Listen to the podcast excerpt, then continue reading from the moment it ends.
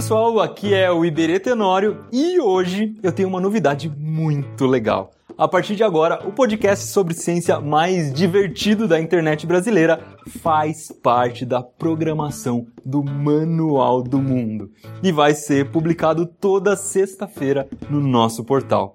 E a gente está fazendo essa parceria porque a gente acredita que o Manual do Mundo tem os mesmos valores do SciCast, ou seja, a gente acha que aprender é muito importante, mas aprender também tem que ser muito divertido.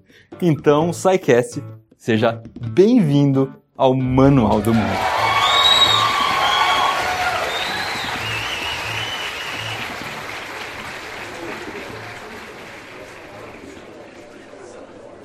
Primeiro é uma obra de arte, o primeiro salvou Star Trek. Isso. E o segundo é muito bom. Eu não gosto Uhum, do é segundo bom. por motivos pessoais, assim, sei lá. Ah, é só porque é o, é o, é o Kirk que morre e não o Spock.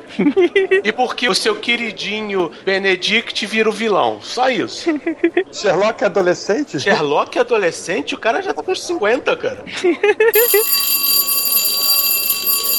Vamos, silêncio, silêncio na sala, por favor. Vamos lá, primeira questão. Não, tô brincando. Vamos à chamada. É, Bel, Bel, Ela me mandou uma mensagem estranha falando de um tal de universo espelho, eu não entendi muito bem. pô, não é possível, cara. É, Cardoso, Você sabe, Nick, o velho ditado Klingon, água mole em pedra dura. Marcelo Ferrari. Presente. Vrum, vrum. Gente, silêncio na sala, por favor, vocês estão fazendo muita bagunça hoje. Marcelo Guaxinim, Presente, querido professor. muito bem. Assim que eu gosto, cara. Respeito, tá vendo? Puxa saco. Toad, Matheus, Olha, professor, da última vez que eu ouvi falar dele, ele tinha se perdido numa singularidade. deixa eu botar ele e a Bel aqui no meu caderninho de preto. Vamos lá. Ronaldo. Presidente. Ronaldo, você não entendeu, cara, o que que é uma chamada. Nós hoje vamos falar sobre a maior série de, de ficção científica de todos os tempos. Battlestar Galactica. Não! Não!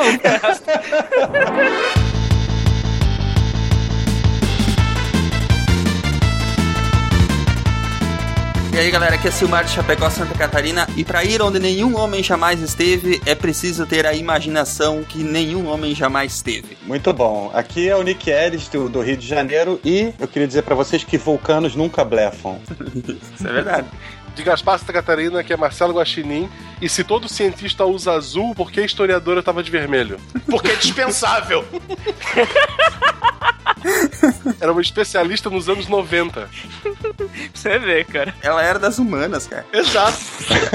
Isso, isso o replicador cria. É, cara. Aqui é o Marcelo do interior de São Paulo E vocês são altamente lógicos Não, para. Do interior de São Paulo, tu tem que falar a cidade, pô. Ah é? Porque ele... Santa Catarina é uma cidade agora? Não, Chapecó é uma cidade. Gaspar é uma cidade. Aqui é o Cardoso e eu sentei na cadeira do Picar. Que susto, cara. Que susto. Cara, você tem na cadeira do quê? Que eu não sei se isso é motivo de orgulho, não. Mas ele tava na cadeira? Sempre. Aqui é o Ronaldo de São Paulo e todos os sistemas estão automatizados e prontos. Um chimpanzé e dois trainees poderiam dirigir a Enterprise. Ei, Vocês estão ouvindo o SciCast, o podcast sobre ciência mais divertido da internet brasileira. Science World Beach.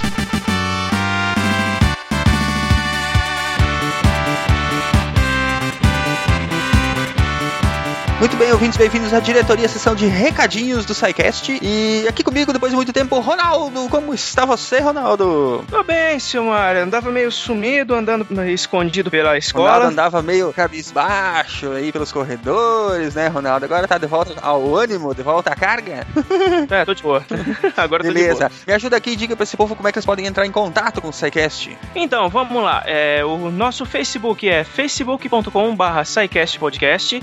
O Twitter é twitter.com.br SciCastPodcast. O Google Plus, sim, nós temos Google Plus, é plus.google.com.br SciCastBR. E o nosso e-mail é contato arroba scicast.com.br. Então, e a melhor forma de enviar a sua dúvida, crítica ou elogio é através do formulário de contatos lá no site www.scicast.com.br. Procurem no menu contatos e nos mandem o seu recadinho, sua mensagem, seus e-mails, que são lidos aonde, Ronaldo? Onde são lidos os feedbacks dos ouvintes? Então, o nosso nosso quadro de leitura de e-mails fica no final de cada programa de, da semana, onde a gente ah, não tá mais na detenção, a gente faz um tour por, por bares, cafés, casa dos, casa dos outros. Vocês estão indo pra tudo que é lado aí, né? Se livraram da detenção, agora vocês estão livres, leves e soltos. É bar, é jogar videogame, é café, vocês estão com tudo, hein? É, a gente só não vai pro bar toda semana porque o fígado não aguenta, cara. Muito bem, vamos adiante. Ronaldo, tá gostando do Responde aí? O quadro das meninas? Cara, eu tava com uma saudade desse quadro, velho, pra falar a verdade, mano. A Bel e a Estrela mandam muito bem e estão tirando as dúvidas dos nossos leitores. Então, ouçam lá o nosso primeiro spin-off do SciCast, É né? isso aí, é um programa curtinho, né, de 5 a 10 minutos, onde a Estrela e a Bel, a nossa querida inteligência artificial, tiram as dúvidas dos ouvintes. Se você tem dúvidas científicas do dia a dia, vocês podem mandar lá para elas e Isso. através do próprio formulário de contatos, chega lá para elas e elas respondem lá. O programa tá indo ao ar a cada 15 dias, né, nas quartas-feiras, e vocês podem assinar o feed através do feedai.scicast.com.br. Aliás, feed que você também pode assinar do SciCast se você ouve pelo site. Você pode assinar o próprio feed do SciCast, que é feed.scicast.com.br e no seu agregador e o SciCast chega pra você quentinho, saído do forno toda semana, né, Ronaldo? Ah, sim, com certeza, é isso aí. Menos trabalho pra você pra ir correr atrás dos nossos episódios. É isso aí. E Ronaldo, o que, que tá achando das tirinhas do SciCast? Cara, tão muito divertidas, velho. O Jânio Garcia tá mandando muito bem com as, com as tirinhas. O Jânio é um artista de mão cheia, né, cara? Eu tô fazendo os argumentos e o Jânio tá fazendo as ilustrações e a arte final. É, as tirinhas, no caso, elas vão ao ar toda segunda-feira pela manhã. E é sempre alguma historinha, um quadrinho rápido pra vocês se divertirem. E tá ficando bem bacana. A gente tá desenvolvendo os personagens, a gente tem outros projetos pra esses personagens que são inspirados na gente, né, Ronaldo? Exatamente, mas qualquer semelhança é mera coincidência. eles são inspirados na gente, mas é claro que eles vão passar por situações que as pessoas, é, nós mesmos, nunca passaríamos, né? Porque afinal eles são personagens, nós podemos fazer o que nós quisermos com eles, né, Ronaldo? É isso aí. é isso aí, são nossas criações. Tá bem divertido, prestigiem lá o trabalho que a gente tá fazendo com esses personagens em quadrinhos, né? O trabalho que tá sendo ilustrado pelo Jânio Garcia e argumentado. Será que é argumentado a palavra certa? e o argumento está sendo feito por mim. Procurem lá também no site, toda segunda-feira pela manhã tem um novo. E por fim, para finalizar, Ronaldo, os ouvintes que gostam dos objetivos do SciCast, do projeto do SciCast de levar ciência, cultura e diversão para todas as pessoas de forma divertida, né? É, o que, que essas pessoas podem fazer para nos ajudar a manter e desenvolver o projeto do SciCast? É, então, essas pessoas podem fazer doações pra gente. Em dinheiro, no- dinheiro, Ronaldo, dinheiro, money. Dinheiro, money, fufa, carvão, arame, grama. Faz-me rir.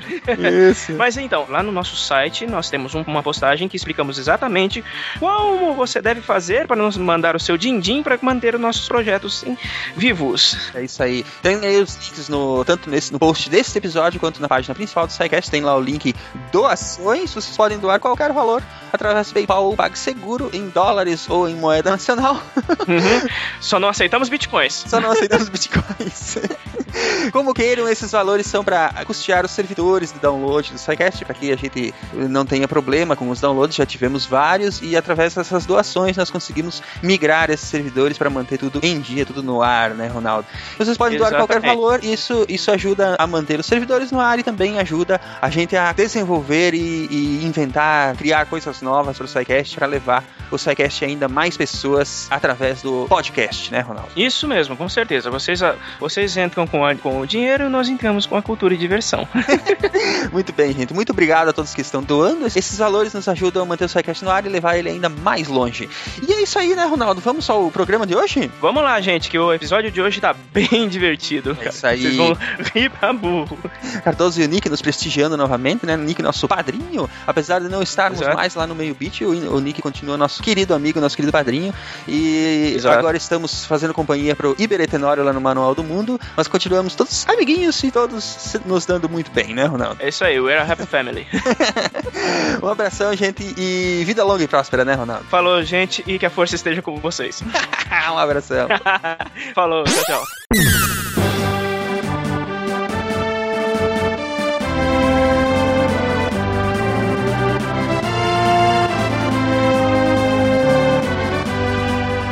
Então, galera, a pergunta da semana: o que nós conquistaremos primeiro? A paz mundial ou o motor de dobra? Cara, eu acho que o motor de dobra é mais fácil. A paz tá difícil, né, cara? Eu já vi o motorista de ônibus estava próximo da velocidade de dobra. É mais fácil de inventar o teletransporte do que a paz mundial, cara. Teletransporte é fácil, você só precisa de compensadores de Heidelberg, só isso. Você tem que inventar, é, você inventa os compensadores de Heidelberg, pronto, pode fazer teletransporte. Cara, Heisenberg. O problema é que em Star Trek você tinha o motor de dobra e tinha humanos se pegando na porrada do mesmo jeito. É, exato. Já tá respondido. Não tinha paz, né, cara? Cara, nunca teve. Mas e o holodeck? O dia que a gente inventar, acabou a humanidade? Com certeza. Não, mas é que tá. Inventa o holodeck, daí acontece a paz mundial, entendeu? Não, o pessoal vai morrer, vai esquecer de comer. Vão tirar meu corpo morto de inanição no meio de 12 clones da Luciana Vendramini, cara.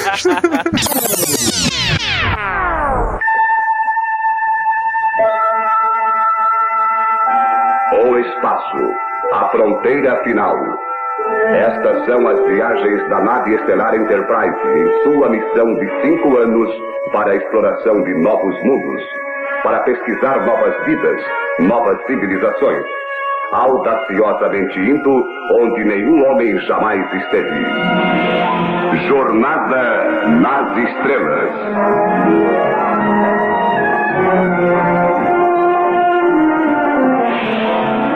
Hoje falaremos então da série Star Trek, a tradicionalíssima Jornada nas Estrelas, série clássica que retrata as aventuras da nave espacial Enterprise, abrigando uma tripulação de mais de 400 passageiros, que eu nunca vi. É tudo bucha de canhão. Passageiro, ela não é uma nave de, ela não é uma nave de cruzeiro, cara. É, então. Tripulantes. né? Eles aparecem quando viram cubinhos. Né, em 1961, o Roddenberry, ele queria... Ele fez o rascunho de uma série de ficção científica, que daí depois veio a ser né, o que a gente conhece por Star Trek. Eu prefiro Jornada nas Estrelas, né, mas Star Trek. É, eu também odeio Star Trek, cara, e, e assim como eu odeio Star Wars. É, pra mim é Jornada nas Estrelas, eu vou tomar isso como padrão. No Brasil eles traduzem o que não, não deveria e, e não traduzem o que deveria. Mas, né, Jornada nas Estrelas. Tá, Jornada nas Estrelas. Apesar dela ter sido promovida como um faroeste no espaço, parece a definição muito legal, é, chamando de carruagem para as estrelas, ele, na verdade, ele estava se inspirando mais nas viagens de Gulliver, né, do, do Jonathan Swift. Swift, isso. Querendo que cada episódio tivesse, assim, dois processos, dois níveis. Uma parte com história de suspense e uma aventura. Então, é, e que transferisse uma, um tipo de valor moral, né, para as pessoas. Era tipo pra ser o He-Man dos anos 60? É, Com historinha de menos isso. moral? Só que o Kirk não usava, em vez ele usava pijama em vez de uma sunga de, de pelúcia. então as histórias do Star Trek normalmente mostravam aventura, né, de humanos e alienígenas, que pareciam humanos com maquiagem, é, servindo a frota estelar, uma armada pacífica que serve à Federação Unida dos Planetas. É só era uma confusão, cara. Sim, na verdade a desculpa toda da série era porque que sair comendo alienígena, não era? Pelo menos é o que eu lembro. Só que nada disso, só que isso tudo ele foi, foi sendo desenvolvido com o passar da série Sim. pelo Gene Coon, pela Dorothy Fontana e pelo próprio Roddenberry, tanto que a federação só é criada no quarto ou quinto episódio. Antes do quarto ou quinto episódio ninguém fala de federação. É só uma nave viajando pelo espaço. É uma nave da Terra viajando pelo espaço. E muita, e o legal de, de Jornada das Estrelas é que eles conseguem fazer toda essa recriação, essa criação do, do conceito do universo da série Da mitologia, né, da série. dessa mitologia toda com a série acontecendo e não fica mera inconsistência. Ou seja, como se fosse o Scott, né? O Scott é, consertando o, o- a Enterprise, né? Porque eles foram arrumando tudo em voo, né? Já, digamos assim. E nos modelos, nos modelos originais que o do projeto original do Roddenberry, o Spock era, um- era um marciano de pele vermelha Meu Deus, cara. Só que ele ia ficar muito escuro na tela preto e branco, né? Daí eles mudaram É. a cor. E também porque Marciano não tava fora de moda. Ele ia ficar É, blackface. ele era né? pintado de branco, né? De uma, uma coisa mais. Ele não era meio verde, o Spock não era meio. Não teve, teve uma temporada que ele era meio amarelo, na outra ele era meio verde. Eles... Depende do- da sua TV. Na, série, na, na série animada, o Spock às vezes era meio esquisito, não tinha isso? Não, ou eu tô viajando. Depende da, da versão que você viu, do trabalho de telecinagem que eles fizeram, que, de- que eles fizeram pra converter. A versão em Blu-ray restaurada resolve todos esses problemas. O problema é que eu tô no computador que não toca Blu-ray, então não dá pra ver. E a versão e a versão é, modernizada que fizeram, onde eles, eles pegaram todas as cenas com naves e efeitos especiais e, e de- transformaram em CGI, ela ficou incrivelmente respeitosa. Foi a Jorge Lucarização de Jornada nas Estrelas. No bom sentido. Ele não mudou a ordem de tiro, não mudou nada que mexeria com a É, não, eles, é, eles fizeram igualzinho, né? É, só que assim, cara, eu, eu olho pra aquilo e, sabe, não combina com a, a, a cara mó anos 60, aí corta pra Enterprise do lado de fora, claramente moderna, feita com efeitos especiais modernos. É que é o futuro, cara, é o futuro. É, eu acho que ficou muito bom na série, na, no, no Jornada das Estrelas, o filme, porque o Robert Wise nunca conseguiu fazer o filme que ele quis fazer, né? Eles, é, eu lembro que eu, quando eu assisti quando era criança, achei tudo muito confuso. O Vidger, como assim? Tem umas coisas em volta da Terra, não, não aparece, porque o modelo que eles fizeram da nave, eu não sei qual é a história que eles contam no, no- nos extras do DVD, que eles pintaram com um negócio à base de óleo, começou a derreter o modelo e é, estourou o orçamento em várias cenas de efeitos especiais, então ele teve que cortar, tem muita cena que é dentro da nave. tal. Quando, em 98, para sair a edição especial, né, comemorativa, é, de 20 anos, eles chamaram o Robert Wise de volta, ele estava aposentado. Já, tanto é que foi a última coisa que ele fez, ele morreu tipo dois anos, três anos depois, é, perguntando se ele não queria refazer aquelas cenas do jeito que ele sempre quis fazer, né, ele saiu da aposentadoria pra fazer isso, deram um time de, de, de, de pessoal de efeitos especiais pra ele, e eles fizeram as cenas de efeitos especiais que vo- você não fala que não foi feito com maquete na época. Ah, ficou lindo, maravilhoso e ficou condizente com a estrutura, com a cara do filme. Mas eles utilizaram um maquete, maquete de novo ou foi CG? Não, CGI. CG, CG. Ah, tá. Mas um CG pra parecer que era maquete. Ah, É, só só que assim, maquete de filme, né? Que filmado naqueles, naquela, aqueles vários, aquelas várias passagens e tal, pra parecer que é gigante. Mas ficou bom, ficou parecendo que foi feito na época. Foi o filme que o Robert Wise sempre quis fazer. A série, por mais que o esforço tenha sido fenomenal, eu não acho que combina, sabe? Fica, fica- eles fizeram na nova geração. Fica datado demais, né? Isso, na nova geração eles refizeram todos os planetas, eles tiveram que fazer a, a entidade cristalina, porque assim, eles pegaram todos os efeitos especiais da maneira que, tipo assim, do jeito que tava, eles restauraram. A entidade cristalina não teve jeito, porque ela foi feita por computador na época, então em 320 linhas. Ela, eles tiveram que refazer no computador, mas ficou igualzinho. E quando eles tinham que refazer algumas coisas, como por exemplo, os planetas, eles refizeram todos. Algumas pinturas mate, eles fizeram um pouco de animação. Mas fica, não sei se é porque a nova geração é dos anos 80, então já tinha um pouco de efeito especial. A série clássica, pra mim, mas isso é gosto pessoal, pra mim, os efeitos especiais refeitos fica muita cara de videogame, de, de cutscene de videogame. Então eu, eu não gostei, mas eu sei que é o que é gosto, entendeu? não tô dizendo que não ficou bom, ó, não tô dizendo que não ficou bom, tô dizendo que eu não gostei. Eu não sei qual eu vi. Mas continuando. Então a ideia do Star Trek, assim como depois a- os spin-offs, era pra refletir questões, né? Ele, na- ele trazia ideia de guerra, paz, lealdade, altruísmo, imperialismo, economia, racismo, foi bem discutido, religião, direitos humanos, sexismo, feminismo de um jeito não feminazi e o papel da tecnologia, assim, eles traziam temas que fossem da época deles, que pode até trazer pra hoje, nos episódios, assim. O truque de Star Trek que o Gene Roddenberry e os roteiristas descobriram é que se você fizer um, um episódio de uma série e mostrar um negro e um branco é, brigando, ou um grupo de brancos é, atacando um negro, todo mundo que não concorda, que acha aquilo ali normal, vai ficar contra a série. Agora, se você tirar isso e transformar, por exemplo, entre um verde e um laranja, aí até o sujeito que é razoavelmente racista, ele vai falar que coisa ridícula. Um é verde, um é laranja, por que, que eles estão brigando? Verdade. Tem um episódio, tem um episódio clássico da, da série clássica em que você tem um discurso absolutamente racista, nazista, como esta criatura inferior pode existir, que é um planeta em que os sujeitos em- é dividido em, em duas raças. Elas são idênticas, só que uma é preta do lado esquerdo e branca do lado direito, e a outra é invertida. Genial isso. Eu não sei como é que chama em português, porque o meu, DVD tem os títulos em inglês, mas esse chama Let This Be Our Last Battlefield.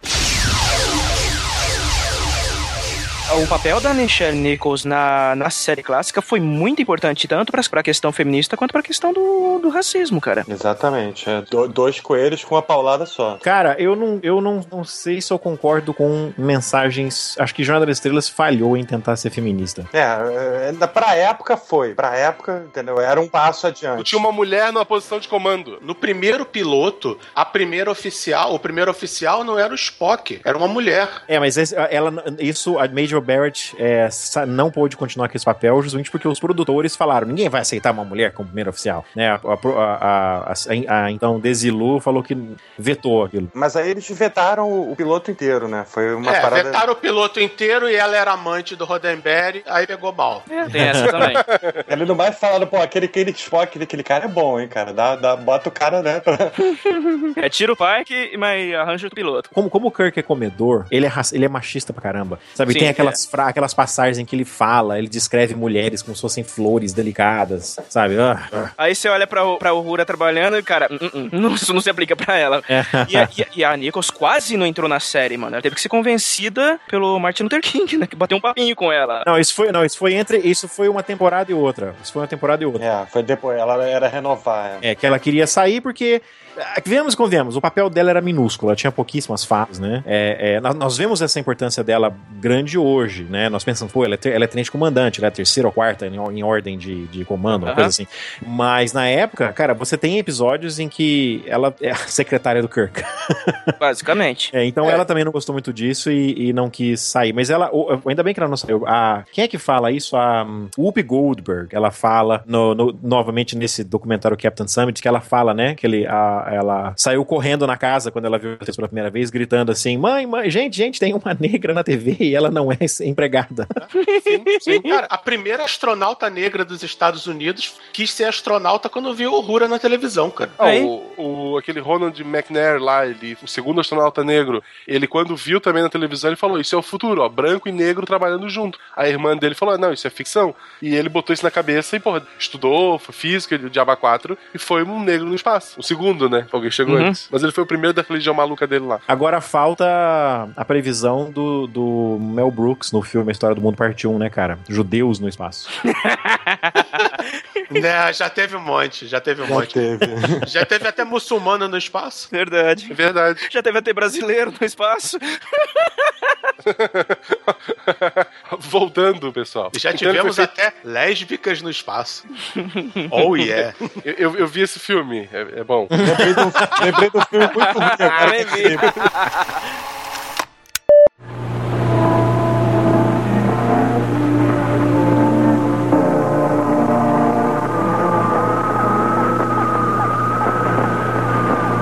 Bem, Sr. Spock?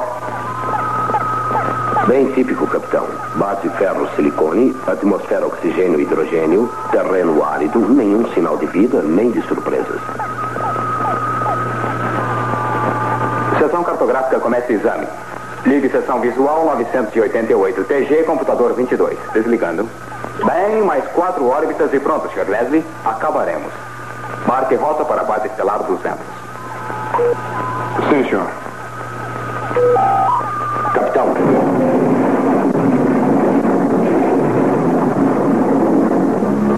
Spock.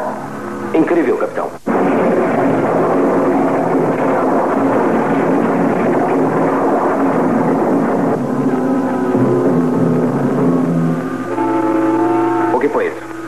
Que meus instrumentos indicam é totalmente incrível, capitão. Duas vezes, numa fração de segundos cada vez. Tudo ao alcance dos instrumentos parecia a ponto de apagar-se. Eu quero fatos, sem poesia. Eu lhe dei os fatos, capitão.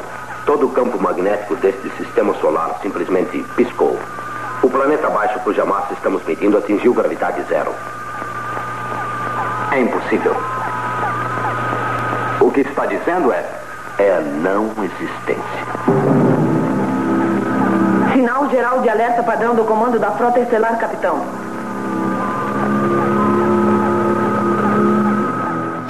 Então, é, ele fez o primeiro piloto, né? Que era o The Cage. É, o, o- o capitão era o Jeffrey Hunter, não era o, o Kirk que a gente conhece, né? Ele era o Christopher Pike. A, a nave era a mesma, algumas coisas que a gente comentou antes ali foram mudadas. A, a emissora rejeitou, mas disse: Ah, isso aí tem futuro. É isso, isso é sem precedentes, né, cara? É raro até hoje. Nem, muito pouca gente ganha, dire- muito, muito pouco produtor ganha. Cai no, cai no colo a chance de fazer um segundo piloto, né? E, e é interessante que esse Jeffrey Hunter, que ele fez lá um filme de, de Jesus Cristo, que seja pro cinema, A mulher dele disse que o futuro dele era na, no, em Hollywood, que ele não deveria aceitar fazer esse papelzinho numa série de ficção científica. Assim, porra, parabéns, a mulher destruiu a vida dele. Tolinha, né? E ele foi zoado depois quando ele reapareceu na série. Sim, e Merecidamente. a mulher destruiu a carreira dele e ele terminou com a mulher, óbvio, mas já era tarde demais. Não, mas ainda bem, porque ele morreu muito cedo. Acho que ele tava. Ele caiu do telhado da casa, um negócio assim, né? Morreu nos anos 70. A gente não teria o Capitão Foi Hunter desgosto. hoje. Não, não. Foi desgosto. da casa é o oficial. Ele morreu de desgosto. Não, e, e se bobear Star Trek, né, não, não seria a mesma coisa sem o Capitão Kirk, na boa. Não, sabe? o jeito. Não, o jeito com certeza uma- não. ele, ele era um péssimo ator, mas ele era um ótimo Kirk. Só tem um. Kirk. There can be only one. Aham. É, o, o- uma das, uma das reclama, uma das reclamações não, né? Uma das críticas da, do, do, do, do, do- do canal, né? né, Pra, pra a série ser feita, o piloto ser feito de novo, é que a série era muito cerebral. A população, né, o, o- como é que fala? A audiência não ia entender. Aí eles tiveram que fazer uma série em que tem né, o Kirk dá os- dá- pula com os dois pés no peito do alienígena. pra- Tanto é que o, o, o, segundo, é, o segundo piloto, o Where No Man Has Gone Before, ele também foi considerado muito cerebral. Mas, tanto, é- mas aí eles aprovaram, filmaram mais, e eu acho que o episódio, o primeiro episódio que vai ao ar foi tipo o terceiro ou quarto, que é um episódio com mais aventura. que Tem soco e porrada e Kirk rasga a camisa. Deixaram o Where No Man Has Gone Before e mais pro, pro, pro, pro- pra alguns episódios dentro da série, né? Esse episódio primeiro, que é o que aparece o Mitchell, né, cara, também é bem cabeça, cara. Que o americano médio ia digerir muito bem mesmo, não. É, mas como tem soco e, e- e armas automáticas, laser, né? Então eles aceitaram. É uma, é, uma, é uma tradição que se mantém até hoje. O espectador médio, não vamos ser geocentristas assim, vamos ser realistas, isso vale pra todo mundo. Tem razão. Lembrando o inesquecível Zé Wilker, como ele falou, pra maioria das pessoas, o Matrix, no fundo, é um filme onde um sujeitinho aprende a brigar mais rápido. Então, mas aí eu, eu, eu, eu vejo as duas coisas com medidas diferentes. Eu acho que ah, só porque os estudos. Tipo assim, é, executivo de, de, de estúdio é o cara que menos entende de cinema do mundo. É uma das formas mais inferiores de vida. É, então, essa história de que não vamos fazer tal coisa que o público não vai entender, eu acho que é subestimar muito o público. Porque pensa bem, nós aqui somos o público e nós somos subestimados? Não. Aí a gente pensa, ah, mas nós somos superiores, o povo lá fora. Não. É, sabe, eu acho que se você der uma chance, sabe, as pessoas consomem aquilo porque é o que tem. Experimenta fazer uma série mais cerebral, ver se as pessoas não vão consumir. Você, você não, então, você não sabe até. Faz e tomando a bunda, que nem Battlestar Galactica tomou e que nem N outras séries. É. Firefly tomou. Não adianta. Se você faz uma coisa muito cerebral, com muito, muito rebuscada, não dá audiência. Infelizmente, essa é a, reali- essa é a realidade. Firefly tá aí pra, pra servir de exemplo. Depende muito da época em que a série saiu, do, do dia da semana. Por exemplo, Constantine é uma série fantástica, mas o horário tava matando ela. Tanto é que quando eles mudaram, colocaram uma horinha mais cedo, a série estourou. Passou a, a- a dar mais audiência do que Hannibal, que, tá, que ela tava no lugar de Hannibal, né? É, porque Hannibal tava na. Como é que chama? É, entre seasons, assim, tava no hiato, né? Mid-season. É, é. Então, depende muito disso, cara. Às vezes, você- o público que vai ver aquilo não tá em casa naquela hora. É, as coisas estão mudando hoje com o- a TV sob demanda, sabe? Eu duvido. a- Por causa de todo, de todo o hype que tem de Firefly até hoje na, na, na- na- na internet, eu acho que o Firefly é uma série que daria muito certo no Hulu, no Netflix, no Amazon. Como é que chama? Amazon qualquer Amazon coisa lá. Amazon Prime. É. Então, é, é, depende muito do, de onde você põe e o, o momento da série. Você tem séries que são claramente à frente do seu tempo. E elas vão fazer sucesso anos depois, né? São, é, são chamadas séries cult. Agora, eu acho que as pessoas, usando o seu exemplo de Matrix, eu acho que as pessoas enxergam o que querem em Matrix. Porque eu, eu vejo Matrix, no fundo, em essência, um filme sobre um cara que aprende a lutar com Kung Fu mais rápido. Agora, se você vê budismo lá, cara, aí é, é, é por sua conta, entendeu? Você eu, eu tá vejo vendo um cara isso. que não sabe escolher namorada, assim, não. É uma história de ficção científica maravilhosa, cara. Não é simplesmente a história de um cara que aprende a lutar mais rápido. E eu tenho que discordar também quanto em relação ao Constantine. Sou fã dos quadrinhos, acho a série bem caída. É gosto, cara. É gosto pessoal. Cada um gosta de uma coisa. Eu gosto muito da série. Eu acho que eu, eu acho que Constantine tem potencial de pegar, inclusive, o público que assiste que assiste Supernatural. É. Uhum, então eu sim. não encaixo, eu não encaixo nessa, nessa, nessa situação. No caso, eu acho que o, um exemplo, Caprica. Caprica era uma série excelente, só que ela, adorando, ela exigia tanta bagagem e tanto entendimento do espectador e, e tanto esforço do espectador que não segurou, que não segurou. Agora, Verdade. o, o, o- gostei do seu exemplo de, de, de comparar Constantine com uma, como se fosse uma sequência de Supernatural pro público, porque é o tipo de coisa que eu acho fantástico como a TV vai evoluindo com o passar dos tempos. Você precisou ter uma série clássica, Jornada das Estrelas, pra você ter uma nova geração, ou outras séries, né? Tipo, Babylon 5 jamais teria sido feito se não fosse por Deep Space Nine. É, então você vai, com o tempo, você vai arriscando mais. É, é, pensa bem, quando saiu Supernatural, o que, que era a série de horror que nós tínhamos? Era Arquivo X, que era Contos da. Cripta. Contos da cripta. Contos da cripta, Arquivo né? X Que era uma- não que era- era muito Então, horror, que era cara. mais de terrir do que de terror, né? Então, aí começa Supernatural, em que as pessoas morrem e tem sangue pra caramba, coisa que você tá acostumado a ver em cinema, em filme do John Carpenter, do, do Wes Craven, de repente numa série de TV semanal, né? E aí, e aí, se você pega Constantine hoje, Constantine é muito mais forte, muito mais pesada do que Supernatural era 10 anos atrás, né? Mas Constantine só pôde fazer isso que Supernatural fez primeiro. Então hoje aceita-se muito bem série de terror. Tinha uma série de terror nos anos 80, que era Poltergeist Legacy, que eu adorava. Teve acho que três temporadas. Que eu achava terrorzão brabo, assim, de dar medo. Eu olho hoje aquilo e falo, gente, eu tinha medo disso. Mas é porque você vai, você vai acostumando o público devagar, né? Jornada das Estrelas não pôde, a série clássica, não pôde fazer muita coisa que o Gene Roddenberry quis fazer e só pôde fazer na nova geração 20 anos depois, justamente porque ninguém nunca tinha feito. O pessoal tava acostumado com faroeste ou viagem ao fundo do mar, aquelas bobagens assim que você vê claramente com uma, com uma maquete flutuando num aquário, assim, né? Então muita coisa eles não puderam fazer porque era, era, era forçar, eu não sei se tem essa expressão portuguesa, é, é push the envelope, como é que fala? Era forçar o, a barra demais, né? Então você tem que ir fazendo isso devagar, né? Essa, essas, essas dores do crescimento, assim, né? Então Jornada das Estrelas não pôde fazer muita coisa, mas induziu a semente, tipo, e se, né? E se uma série pudesse ser séria? E se uma série pudesse ter continuidade, né? É, é, a nova geração não pôde, em momento algum, fazer um episódio totalmente dependente do anterior. Hoje é impensável. Você consegue pensar numa série de TV em que o episódio 13 não é a continuação do 12, que é a continuação do 11, continuação do 10. Eles fizeram isso em Deep Space Nine. A quinta temporada de Deep Space Nine é um episódio só, né? Que é a Guerra do Domínio. Quinta ou sexta, que é a Guerra do Domínio. Da quinta em diante, da quinta em diante. Então a série clássica introduziu esses elementos, tipo, é, é- é- é a primeira vez que você tem ficção científica.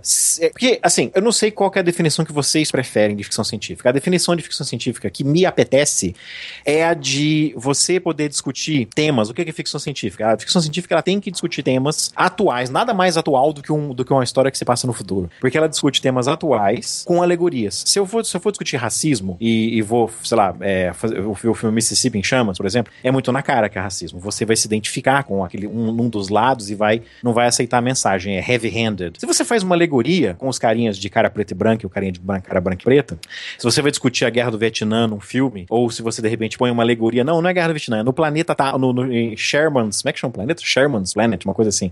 É, não é a guerra do Vietnã, nós somos, é, são, são, é, não são americanos e russos, são Klingons e humanos armando esses caras.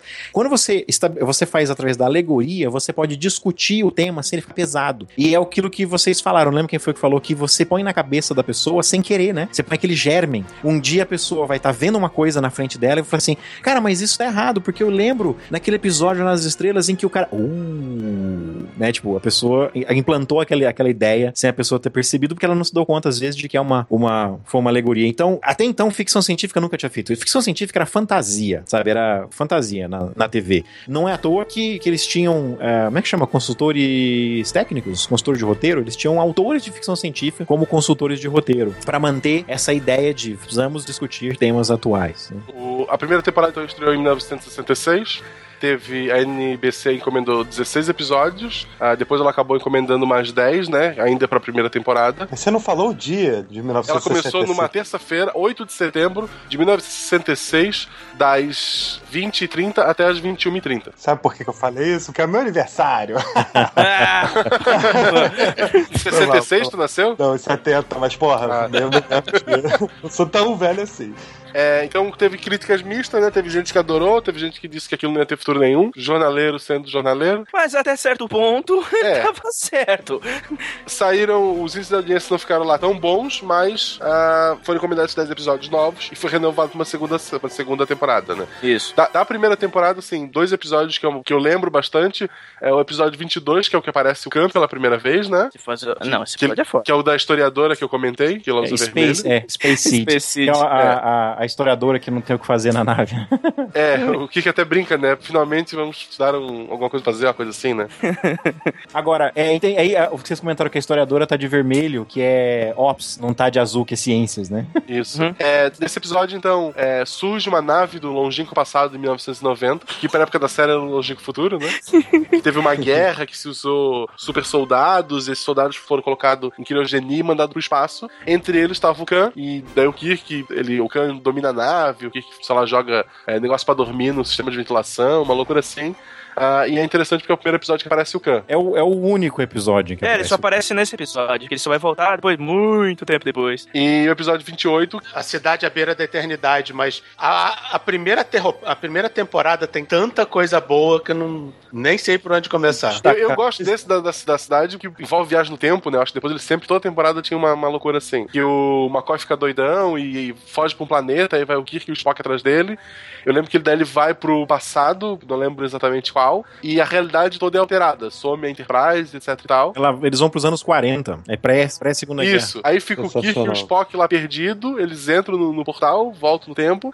Ah, e no fim, o, o McCoy ele salva. O problema é que o McCoy salvou uma mulher que cria toda uma ideologia pacifista que dá tempo para os alemães se armarem e eles vencem a guerra e o futuro todo é alterado. Então eles estão lá e tem que deixar essa mulher morrer. Tem que evitar que o McCoy salve ela e o Kirk, por mais que ele, sei lá, é mulher, né? O Kirk tava afim, ele tinha que deixar ela morrer também. Eu acho muito louco esse episódio. É, Não seja cruel, o Kirk se apaixona pela Edith Keller, cara. É verdade. Eu não sei, é, eu não- é, ele se. um- uma das cabeças dele definitivamente se apaixona por ela, né?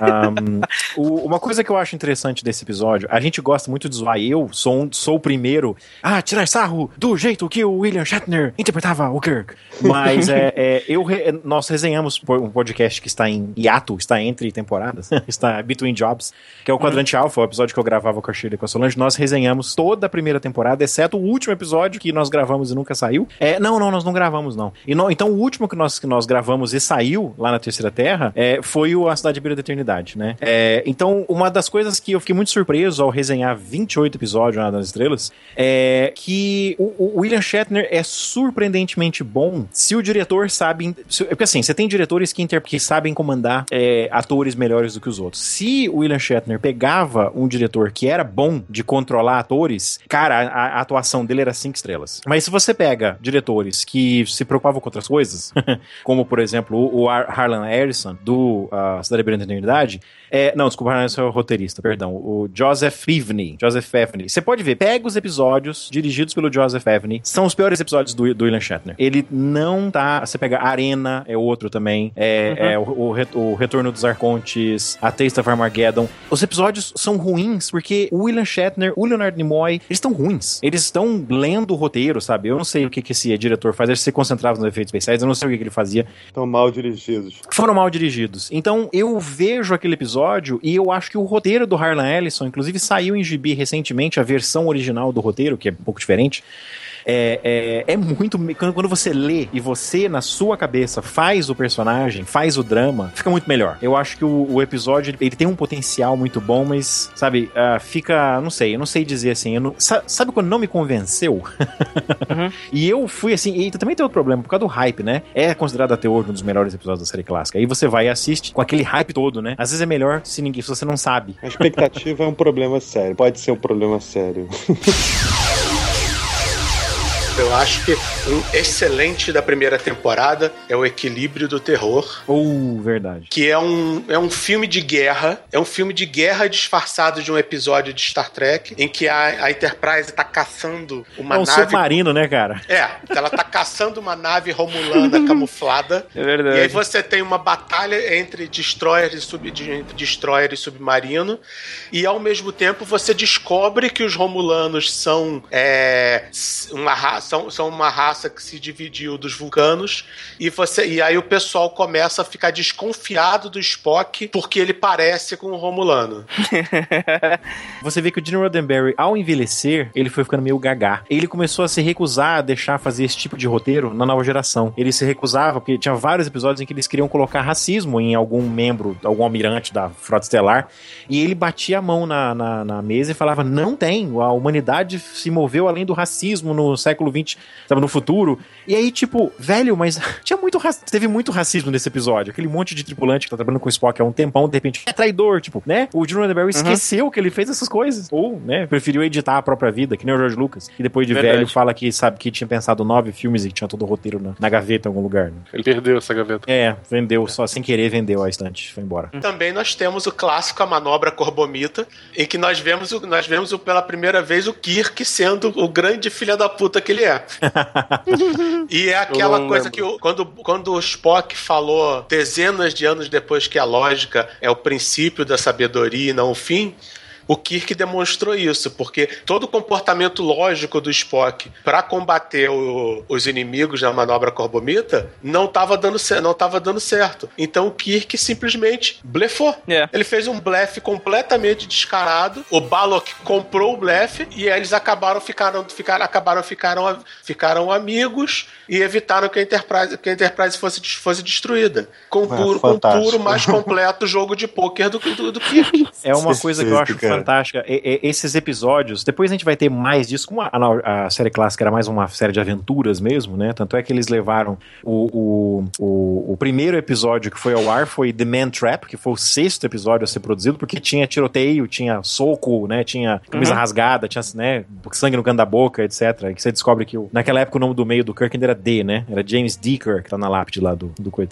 É, Aham. Então, ah, ele foi o primeiro a ser exibido, mas foi o sexto a ser o primeiro a ser produzido, né? O segundo piloto é o Iron Man Has Gone Before, que ele foi o terceiro episódio a sair, a ser exibido. Eles passaram primeiro Charlie X, né? Que era meio de terrorzinho, assim, né? Uma- um roteiro da DC Fontana, por sinal, muito bom. É, então eles passaram os de ação primeiro, né? Pra depois colocar os mais cerebrais, assim. O, o, Corbo, o, o Corbo, Corbomite Maneuver, ele foi o terceiro a ser produzido. Na verdade, o segundo, né? Porque né, o, o, o primeiro mesmo foi, foi o Iron Man Has Gone Before. Vamos fingir que não teve The Cage, né?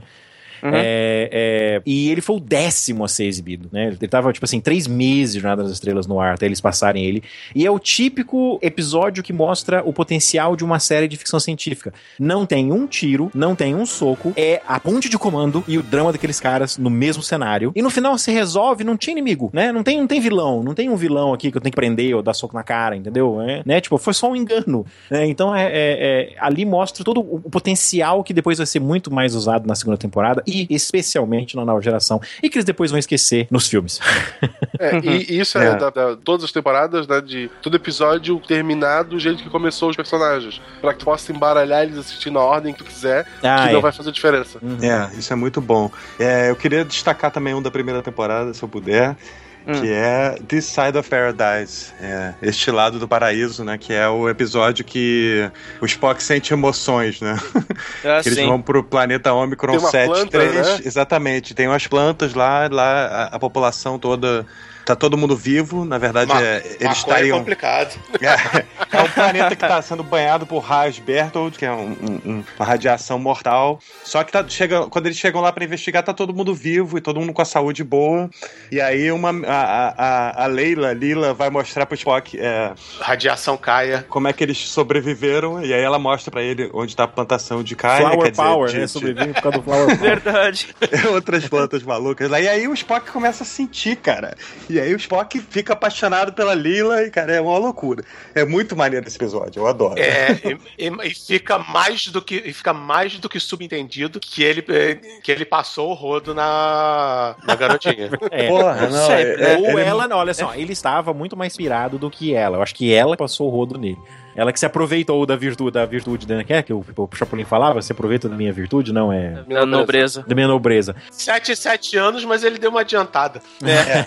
o que eu acho fantástico desse, desse, desse episódio é como a execução é o típico episódio que você não pode mostrar pra alguém hoje, que nunca viu a série clássica. Minha mulher, por exemplo, que começou a ver Deep Space Nine. Eu não posso mostrar é, é, The Side of Paradise pra ela, porque a hora que a planta goza no, no cara, e o ator fecha o olho assim, "Ah", sabe? Aquilo é muito, é saber muito TV dos anos 60, sabe? É, cara, mas essa é série clássica, né? Isso aí é faz parte do, do, do- do charme do negócio. Verdade. É, o charme É, de uns é o charme de uns é o camp dos, de outros, né? Exatamente. Eu adoro esse episódio. A história Eu é muito adoro. boa. E aí o, o, o Kirk também, ele é infectado, porque ele tá na nave e, e mandam a nave, teleportam as plantas pra nave. E aí o Kirk, ele fica também, ele sente o negócio, vai na cara dele, ele fica pirado também. Só que aí ele começa a pensar na carreira dele e ele fica puto. E na hora que ele fica puto, o negócio, os, os esporos, os esporos se, se destroem, se, Eles queimam, sei lá, não aguenta Queima, adrenalina. exatamente. E aí É. ele volta pra, ter, pra, pra, pro planeta lá pra encontrar com, com o Spock, né? Que o Spock tá, tá querendo fazer um motim, né? Pra, pra eles ficarem lá no planeta pra sempre. Só que aí o, o, o, o Kirk começa a ofender o Spock, né? Ele deixa o Spock puto. E aí quando o Spock fica puto, ele volta ao normal. Cara, essa cena é muito boa, porque É muito bom. Seu pai é um computador e sua mãe era uma enciclopédia. Eh, Senhor embaixador, eu soube que se aposentou antes da chamada a esta conferência. E perdoe minha curiosidade, mas como médico sou interessado na fisiologia do vulcano. Não é estranho o vulcano de sua idade se aposentar, afinal tem apenas 102 anos. 102.437 para ser exato. Medido em seu tempo. Eu nunca pensei nisso. Embaixador. Sarek de Vulcano. Vai votar pela admissão de Coridia para a Federação? O voto não será feito aqui, embaixador Gavi. As instruções do meu governo serão ouvidas na Câmara do Conselho em Mabel. Não! Você! O que você vota, Sarek de Vulcano? Por que quer saber, Telarita? No conselho, seu voto levará outros. Quero saber o que ele sente. E por quê? Telaritas não discutem com motivos. Simplesmente discutem. Não, vocês, senhores! O embaixador Sarek está certo quando diz que esta não é a Câmara do Conselho de Babel. Estou ciente que a admissão de Coridian é uma questão discutível, mas não será resolvida aqui. Está correto, capitão. Bem lógico. Minhas desculpas, capitão. Queiram me perdoar. Já conhecia Gabi de antes, embaixador.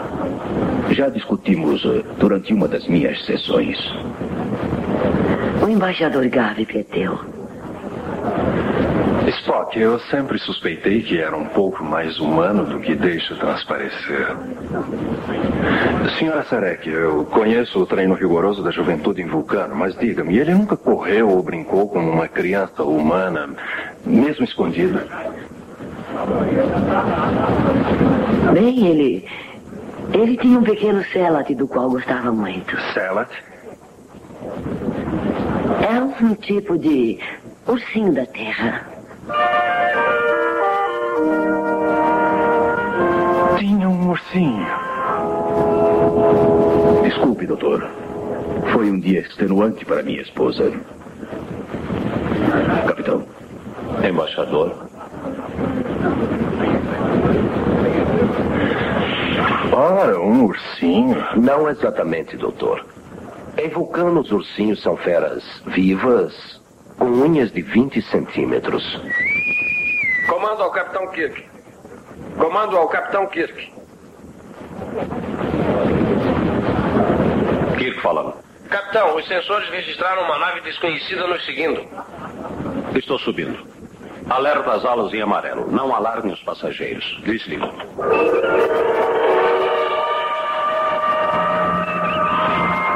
Informe. Pequena nave, capitão.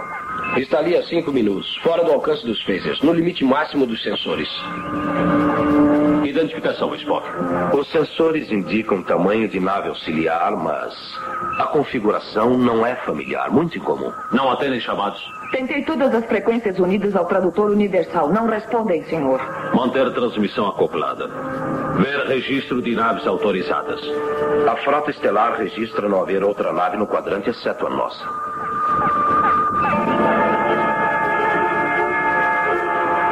Quer adivinhar do que se trata? Adivinhar, capitão. Preciso de mais dados para a estimativa. Senhor Chekhov, passe para um curso de intercepção. Quero ver sua aparência bem de perto. Sim, senhor. Cara, eu particularmente, da, da primeira temporada, eu gosto muito do episódio duplo, né, no caso, do, do Menagerie. O julgamento do Spock depois do que aconteceu com o Capitão Pike, né? Que foi devidamente zoado, travado numa cadeira de rodas, sendo que ele não podia falar bulhufas por ter ignorado a série, né? E foi colocado na única sala de toda, de toda a Federação Unida dos Planetas que tinha uma maçaneta. Exatamente. Verdade, né, cara? Era uma cela. Tem uma cena sensacional em Futurama É. que eles sacaneiam essa cadeira de rodas do Pike, que é basicamente uma cadeira de rodas toda preta, fechada até o pescoço. E ele se comunica por duas luzes. Isso. Lá, lá.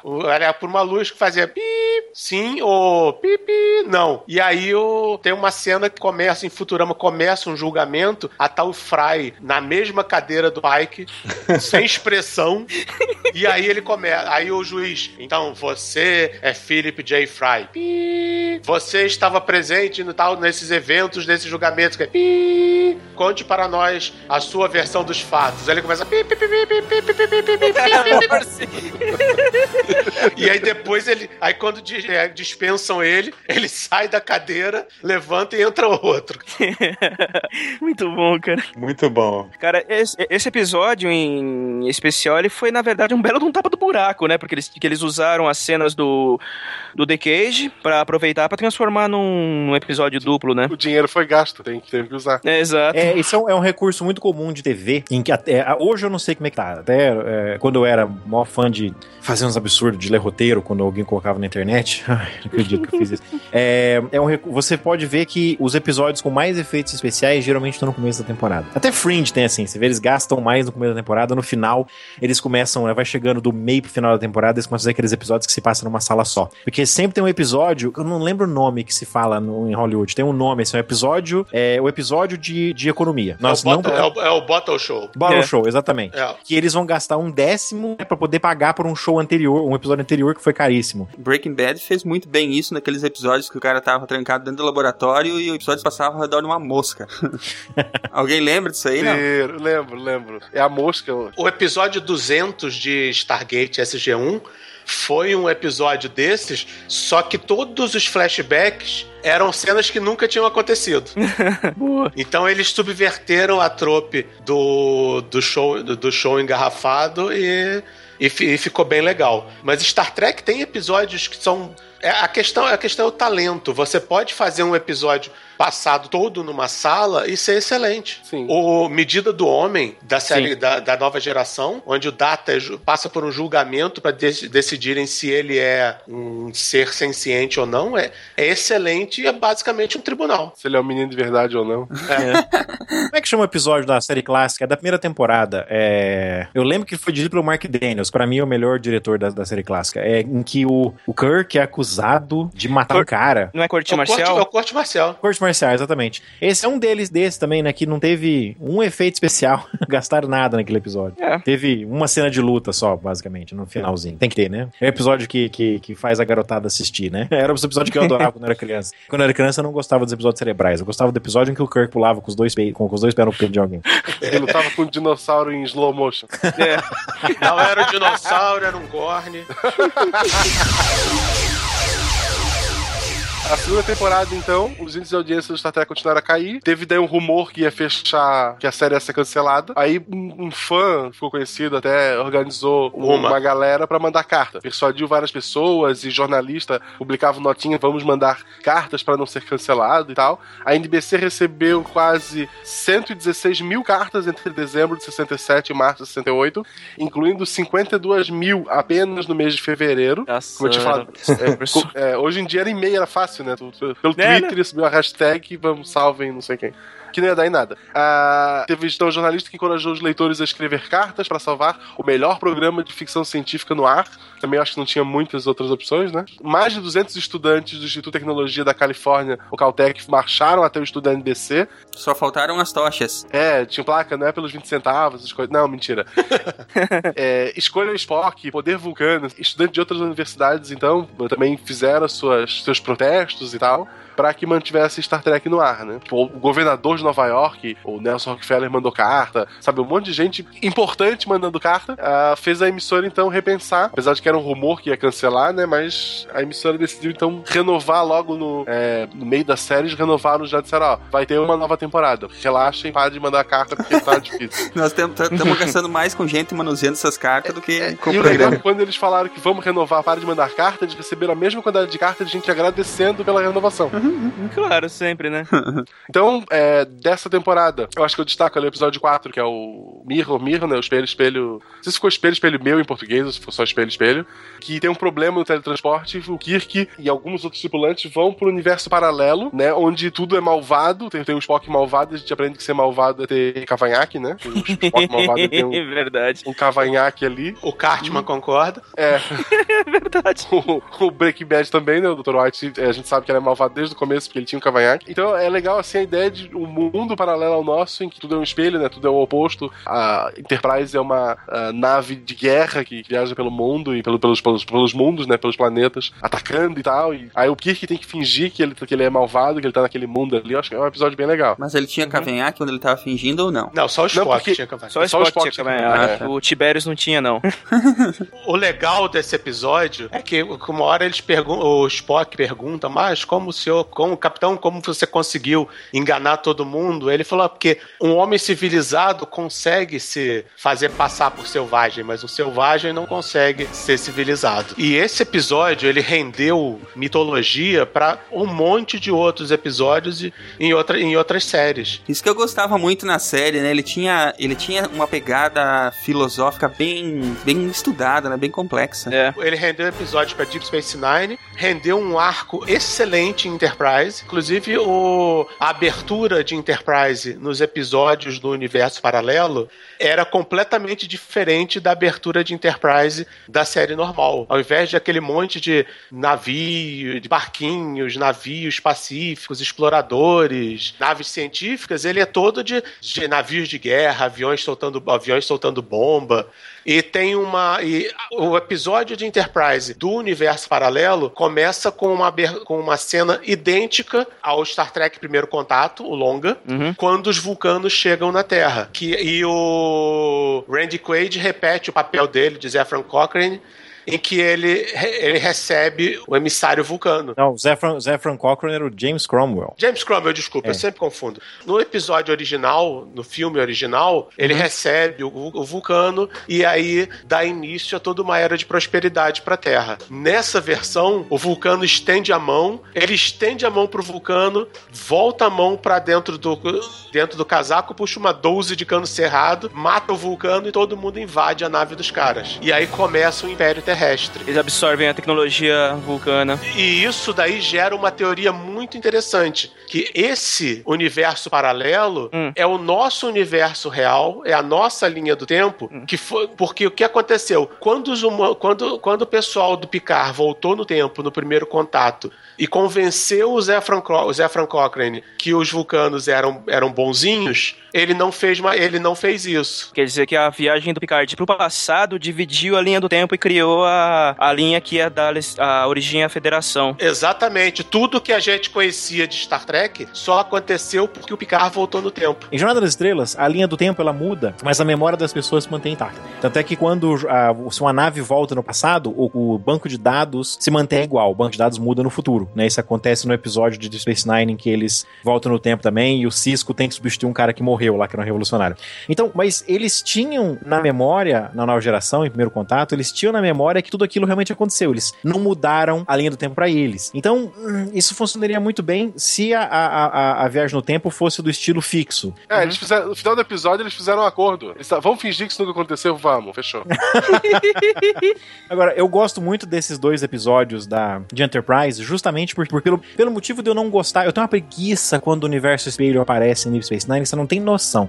Eu adoro quando aparece, quando usam em Enterprise, justamente porque é uma história dentro do universo espelho, não tem absolutamente relação nenhuma com o universo principal e ninguém do universo principal aparece, exceto a Defiant, mas eles- é que eles fazem uma conexão com a, a- a série clássica, né? Então eu gosto disso, é, uma- é a sua própria história. Não é eles indo pra lá e pra cá como se fosse pegar o trem, né? Eu vou pegar o trem pro universo espelho e passar um fim de semana lá, sabe? Então é, é- eu adoro esses dois episódios da nova, gera- da nova geração, não, de Enterprise, né? Só pra gente, é, antes da gente sair do Mirror Mirror, é, é, uma das influências foi o Fringe, né? Aquela série do nosso querido amado Leonard Nimoy, que ele, que ele participou. E no Fringe tem o universo paralelo. E quando, como o Cardoso estava falando da abertura do, do Enterprise, né, Cardoso? No Fringe, quando você tá nos episódios do, do, do universo paralelo, é totalmente diferente. A abertura é numa outra cor, é vermelha. É bem legal isso. É certamente uma homenagem a Star Trek. Sim, sim. Nossa, a segunda temporada é melhor, é muito boa. É difícil você dizer um episódio que é ruim na segunda temporada, né, cara? Quase todos são muito bons. Todos eles são Muita bons. coisa boa, pô. A gente vai falar do, do, do que eles vão pra 1968, a gente vai falar dos pingos,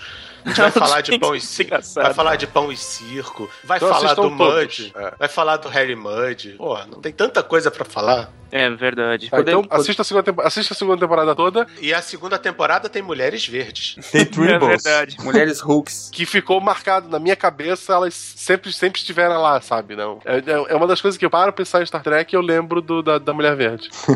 Me julgue. Então, terceira temporada, em 68, a NBC planejou mover é, Star Trek pra segunda-feira, né, na terceira temporada, achando que ia aumentar a audiência. Não funcionou. É, de novo surgiu aquele rumor de que, que ela ia ser cancelada. Eles transferiram ela para o horário da morte para as 10 horas da noite de sexta-feira, ah, o que acabou e diminuiu muito a- o orçamento, né? Então, ela começou a. Algumas filiais passaram a não exibir mais. O, o tentou convencer a NBC a dar um horário melhor, mas não conseguiu. Ele desistiu lá, jogou a toalha, né? Ele saiu de para não para evitar o easter da, da produção. Ele disse: "Ah, tá, então não brinco mais". É, continuou como produtor executivo no papel, né? Ainda mas que ele não pegou a bola e foi embora, né? Verdade. É, ele, ele, ele basicamente ele se concentrou em vender merchandise porque ele já tinha desistido da série. Ele lutou muito para que a série fosse feita pra começo de conversa, depois ele lutou muito para renovar a segunda temporada. Na terceira temporada ele falou: foda-se, eu vou. É, eu... eu vou ganhar dinheiro. É. é, exatamente. Exatamente. A gente já foi pra terceira temporada ou não? A gente pode pular a terceira temporada. É, é, até que eu fui, eu fui pensar em episódios notáveis, assim, eu não lembrei de nenhum. Começa com a Mock Time, que é o, epi- o único episódio da série que aparece Vulcano. E, e é o primeiro episódio que aparece o Chekhov também. Acho que é legal a gente. que é o, o, o navegador russo, né? Que entra na tripulação, que é pra mostrar que Guerra Fria ficou pra trás.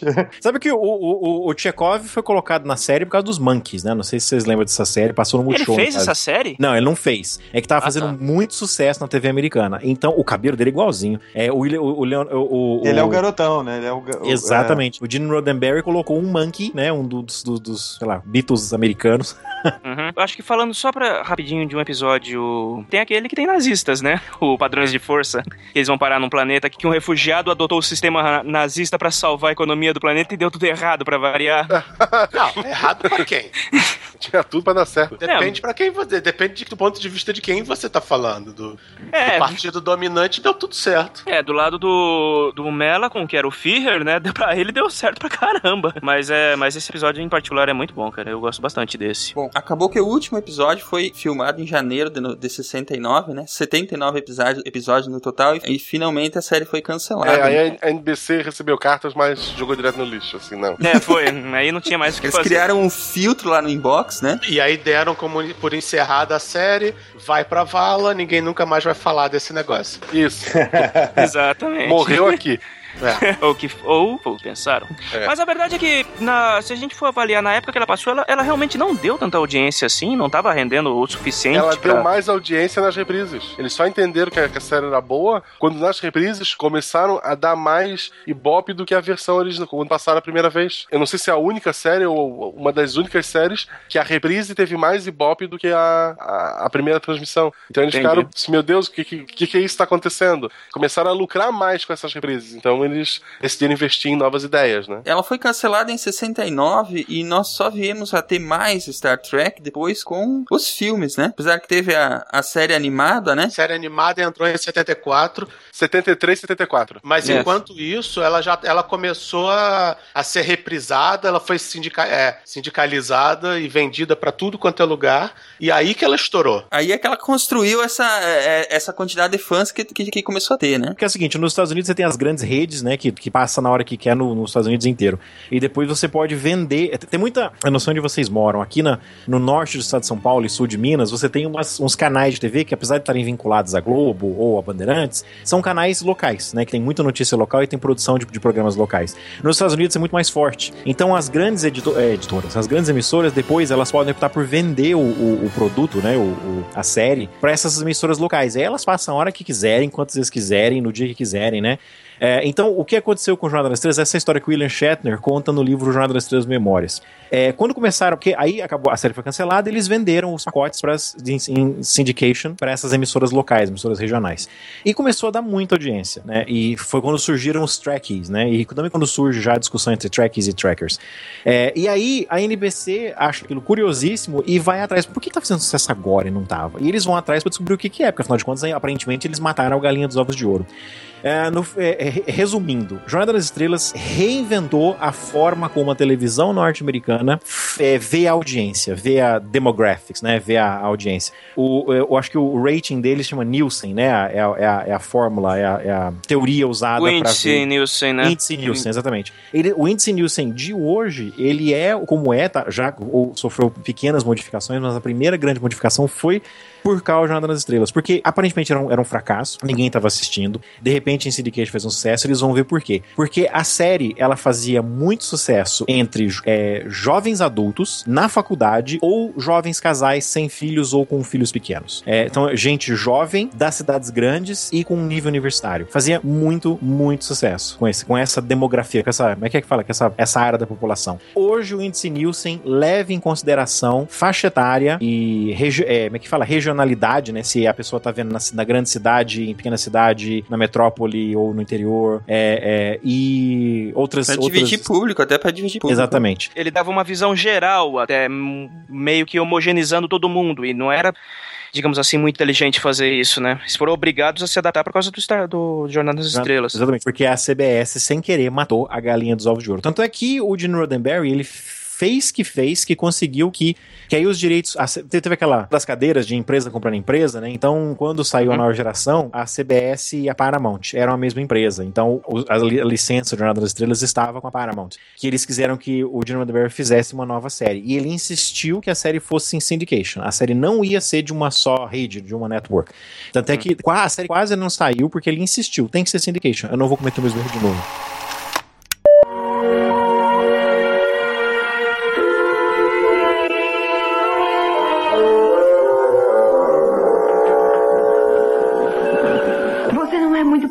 Persistente, amigo Sulo. O jogo tem regras que está ignorando. Eu protesto, mas você insiste. Mas você não insistiu. Hum. Agora sim você faz sentido. Eu me sinto enfadonha. Uhum. Ademais, agora não é hora. Qualquer hora para mim é hora.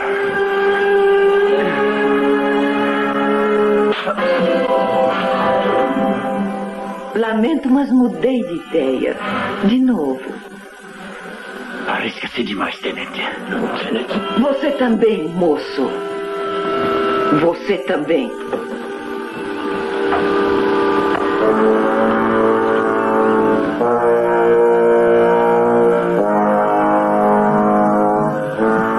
Por mim.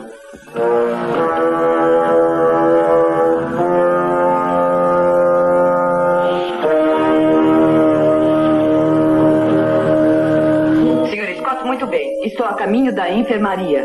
Agora só depende do capitão. Por favor, devagar com os movimentos, capitão.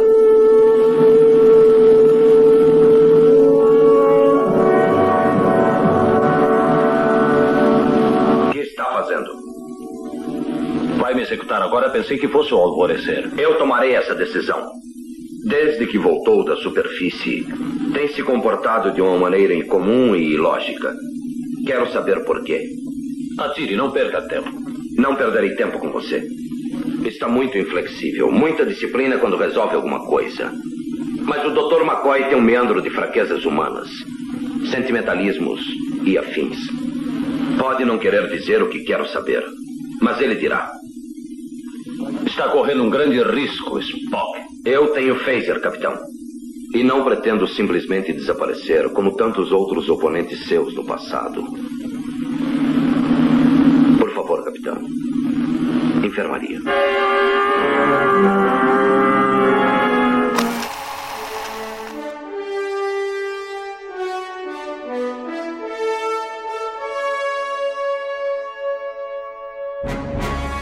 Bom, a gente vai voltar a falar dos filmes e das séries que faltaram, obviamente, nesse apanhado que a gente fez aqui da, da do Star Trek, mas é, a gente não pode encerrar o programa sem falar do Leonard Nimoy. É, então, Nick, quem foi Leonard Nimoy e por que, que ele é tão importante para nossa cultura nerd, cultura tracker em geral, Cara, né? Leonardo Nimoy foi, tipo assim, pra mim, assim, foi uma, uma figura paterna, cara, na boa. Eu passei os anos 70 vendo o Spock na televisão e Star Trek inteiro tem uma influência sobre mim profunda, mas o Spock em especial, cara.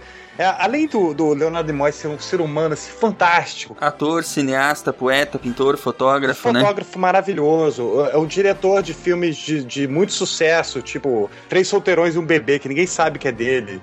é sensacional esse filme. o cara, o cara é muito foda, cara. Um cara totalmente realizado, assim, que deu pra gente uma aula de como se vive a vida, entendeu? E como se despede da vida também. Há um tempo atrás ele falou que ele, ele se imaginava como se fosse um. Não sei se a frase tá, tá certa ou tá errada, mas ele se imaginava como se fosse um navio que estava desacelerando, sabe? Ele tinha navegado durante muito tempo a todo vapor e agora ele estava tipo parando. Ele falava, eu acho interessante que as pessoas ainda me achem útil. Aí ele foi pra Fringe, cara, fez uma participação em Fringe maravilhosa, que deu, tipo, engrandeceu a série pra caramba. Então, pô, pra mim o Leonardo Nimoy é referência total, cara. É um cara maravilhoso. E o- ele- como ele soube viver, ele soube se despedir da vida também. Não teve aquela coisa de, sabe, de depressão, não. Ele, ele viveu a vida dele, entendeu? De uma forma totalmente holística, assim. E se, se despediu da forma mais digna que eu já vi alguém se despedir. Verdade. Ele, ele realmente teve uma vida longa e próspera, né, cara? Totalmente, cara. Totalmente. Ele, ele teve muito, muito. Eu, eu fico emocionado, cara, de falar do, do Nimoy, porque pra mim, entendeu? É, não, não porque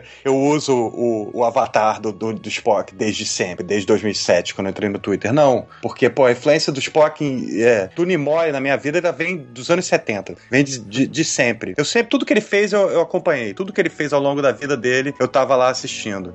É, quando eu tava vendo o. No, no, no- filme que ele morre, no, no, no A Ira de Khan, que pra mim é um dos melhores filmes de ficção científica de todos os tempos. Quando ele morre, cara, é- é- eu simplesmente. Eu quase morri junto, entendeu? Imagina agora que o cara morreu de verdade. Então, pra mim, é muito emocionante. Eu quase não gravei esse sidecast só pela, pra não ter que falar, entendeu? Mas agora eu tô mais tranquilo. E, pô, é, é uma homenagem que a gente tá fazendo, né? Eu, por mim. Sim, com certeza. E era 1982, se eu não me engano.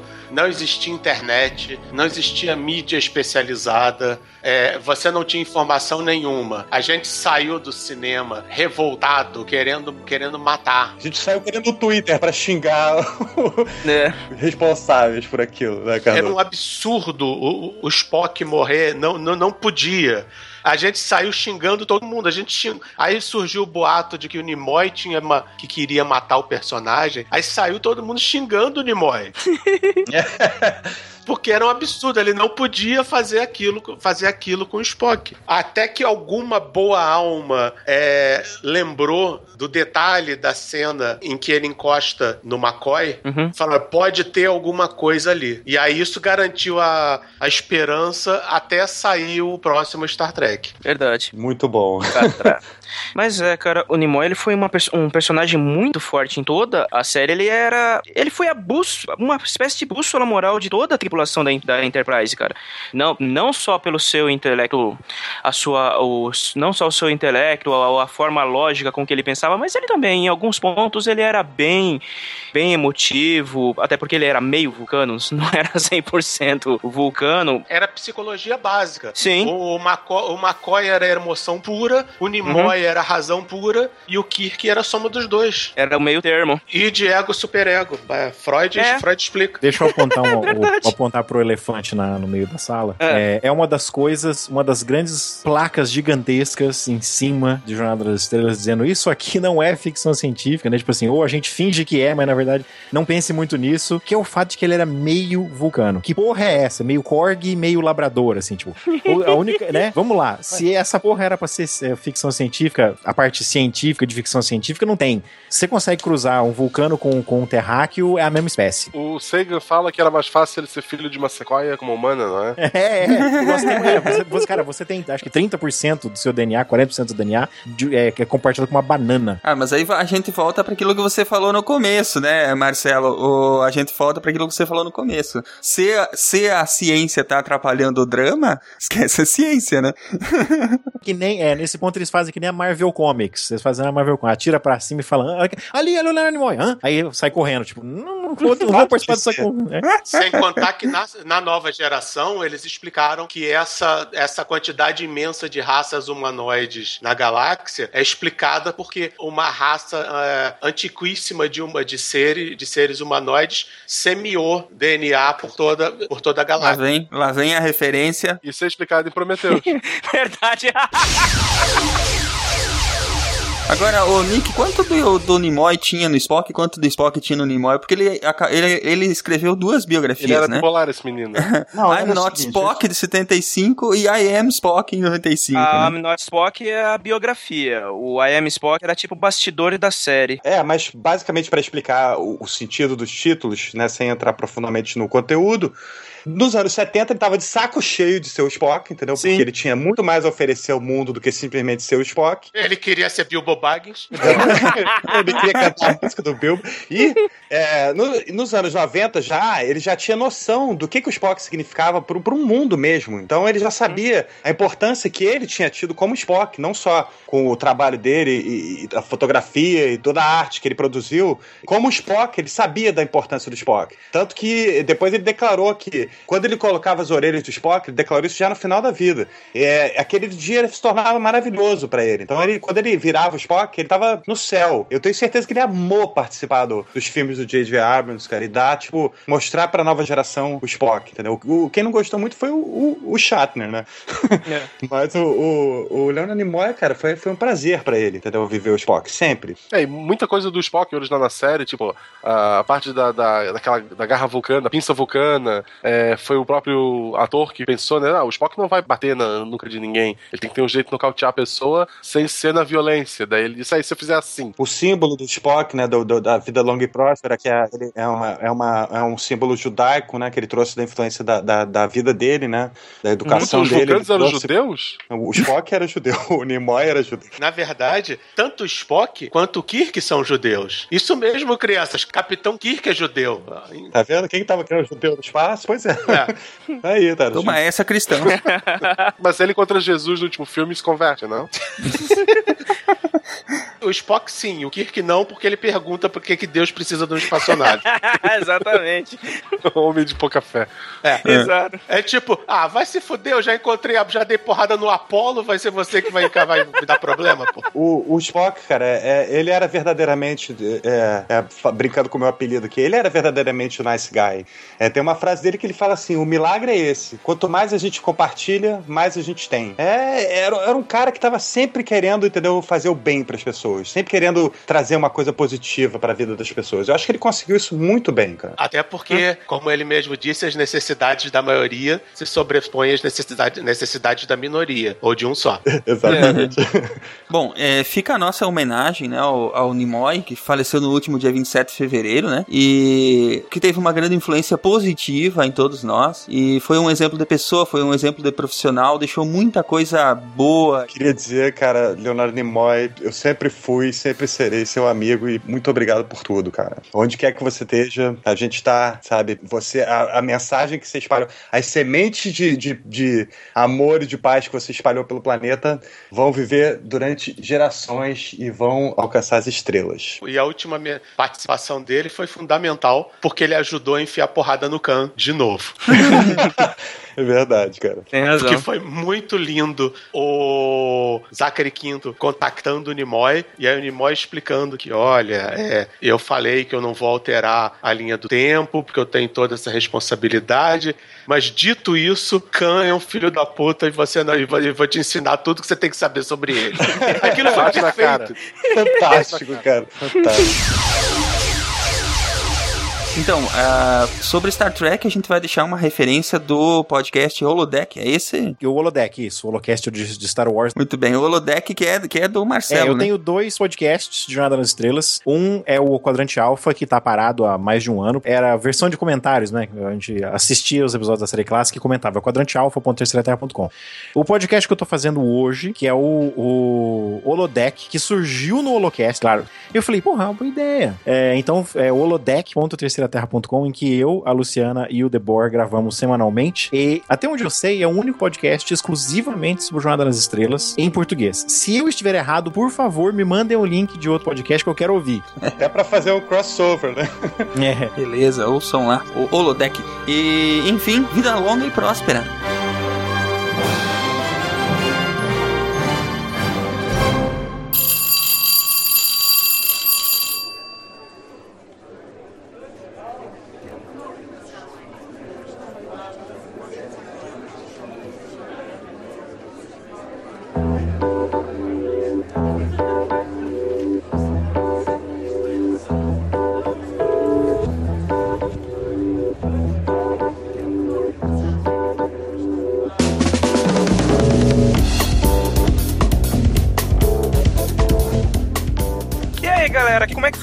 Última semana de vocês? Muito boa, Ah, muito boa. muito boa, muito legal. Eu comprei o PlayStation 4. Nossa, cara.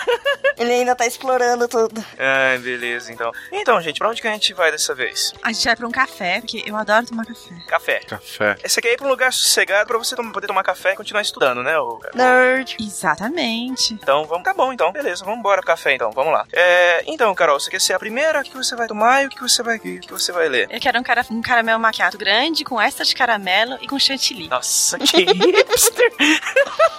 Me deixa. Então, ah, o primeiro e-mail é do senhor Pedro Okawa, é, que é programador Android. Ele tem 24 anos e ele é de São Paulo. Aí ele fala assim: Boa tarde. Comecei a ouvir o podcast de vocês já, fa já faz mais ou menos uma semana. O primeiro que eu ouvi foi sobre bola. Aê, menino, muito bom! Começou muito muito bom. Agora entendi por que que Escolheu ela muito escolheu bem. esse. Aí ele fala assim: apesar de ser uma pessoa totalmente leiga e meio burra, poxa, amigo, não fala isso. Tem ninguém Não burro, é bem não, assim. cara. É Não existe isso, amigo. Não, não, não. Você pode não saber de um assunto, mas não tem problema. Você escuta um sidecast aí você vai saber um pouco mais. aí ele fala assim: gostei muito mesmo. Oh, muito obrigado. Logo após isso, baixei os 30 primeiros, amigo, todos em apenas um dia. Olha, parabéns.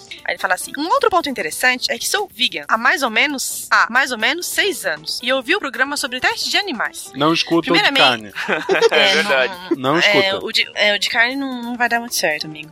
Achei incrível mesmo o programa. Assim como todos os que eu vi até agora. Eu realmente acho muito triste o teste de animais, por questões emocionais. Mas não acho válido utilizar argumentos puramente emocionais para contestar fatos, sem uma lógica ou embasamento. E acredito que, infelizmente, não é possível parar os testes sem antes ter alguma outra forma de dar continuidade às pesquisas. Realmente a gente comenta isso no, no cast de teste de animais, e é. E, é, e, é- e realmente é um, é um cast, eu acho, eu acho importante ouvir esse cast. É, por mais que ele esteja lá no começo, ele ainda é bem atual, assim, vale, vale muito a pena. Isso. Eu também acho. Eu, eu, ouvi- eu não participei dele, mas eu, eu acho muito válido tudo que foi dito nesse cast. Aí ele termina. Bom, eu estou muito feliz por atualmente ter uma nova fonte de entretenimento. Vocês estão, estão fazendo um ótimo trabalho. Continuem assim. Ah, obrigada, moço. Aí ele fala, ele fala assim: descobri, o Psy- descobri que o SciCast é o podcast que mais gosto atualmente. Grande abraço a todos vocês. Muito obrigada. Cara, valeu, É, Pedro. Menino Pedro, estamos muito felizes com todos todo esses elogios e esse seu ponto de vista. Eu achei bem interessante mesmo. Uhum. Muito obrigada, Pedro, pelo e-mail e pelo carinho. Verdade. E vamos, e vamos em frente. Ah, Estrela, eu acho que o próximo é seu, certo? O que, que você vai beber? É, eu vou beber um expresso, porque pra não dormir aí depois. então, o e-mail é do Marcelo Paranhos, quem lembra dele? Sim, todo o, mundo o lembra. calibre 12. É, Era nossa. 12 filhos, certo? Exato. Ele é técnico judiciário, 46 anos, de São Paulo, capital. Salve, Psycasters. Casa nova, hein? Fico muito feliz pelo crescimento do Psycast, mas pelo crescimento do Psycast em sua mais recente empreitada. Desejo de todo o coração que sejam felizes com a nova parceria. Vocês merecem. Obrigada, né? Pô, valeu, cara. Obrigada, obrigada. Aproveito a oportunidade para agradecer ao incondicional apoio do Marcelo Guaxinim e do Ronaldão. Ronaldão é bom, hein? Foi, foi ótimo essa. Eu, eu, eu leio Ronaldão, eu lembro daquele caso dos três travestis, mas deixa pra lá. Ambos sempre me acalentaram com mensagens sinceras pelo Twitter, o que contribui extremamente para o meu pronto restabelecimento. Valeu. É, ele Ai, ele cara, é enfrentou mínimo. um momento difícil aí, a Uhum. gente. Mas. Sidecast é isso também, a gente apoia vocês, ouvintes lindos. Verdade. Sigam a gente no Twitter. Os feios também. o que mais tem é feio também. Tem, tem Não, lindos, mas todo ouvinte nosso é lindo, tá? Na, olha, tu não viu os perfis que eu ando vendo aí, mas tudo bem. Você virou ouvinte do SciCast, obrigatoriamente você já é lindo. Tá. A gente é tipo a mãe, é sempre lindo. Isso aí. É. Sim. No mais, jogo digno de mencionar a qualidade dos últimos episódios. É patente a maturidade e evolução. Um dos pontos que mais me agradou foi a transferência da detenção pra mesa de bar. Excelente sacada, viu? Será que vai ficar que matam, decepcionado hoje? matamos nesse meio. É. Ah, a gente reveza. A gente foi jogar videogame, a gente reveza, os cafezinho e tal, bom café. É, Isso não, isso não. Ficar bebendo toda semana não dá, né? É, o fígado, fígado não aguenta. Sucesso nessa nova e excitante fase do podcast. Um abraço. Obrigada, Marcelo. Um abraço. Valeu, Marcelo. uma Valeu, para- parabéns Um pelo abraço. nome. Eu acho, eu acho legal, eu voltei de férias essa semana Hum. e daí na- a minha mesa fica de frente pro mural e lá tá o, o cartaz da UBMAP. Uhum. Que quem tá fazendo comercial na televisão e no rádio é o Iberê. Não sei se vocês já Nossa. viram. Sim, sim. É já muito legal. A primeira vez que eu vi no rádio, assim, caramba, isso é o Iberê. Pelo, pelo jeito que ele fala a palavra videogame, sabe? É um, sabe? É, é um jeito único, assim, caramba, isso é o Iberê. Aí eu vi começar na televisão e disse, porra, tá aí o Iberê. Ainda tava em casa, assim, com um monte de gente. Falei, pô, eu conheço esse cara. E riram de mim, sério que eu tava de zoeira também. e daí na, na minha sala, assim, de frente, tem um cartaz da OBMAP, mas não tem nenhuma foto do Iberê. E a minha pensamento hoje foi, assim, podia ter uma foto dele ali. Verdade. Isso, isso é muito Coloca gay, lá, não? Marcelo, e tira uma foto depois Vou, pra gente. Não, vou, isso é promessa. vou. Tá, an- antes que isso vire realmente um Tumblr, é, eu, eu quero um café com leite gelado, mais leite do que café. É um café lá. Hã? Eu achei que você ia Não, não, pedir é um café com leite coca. gelado.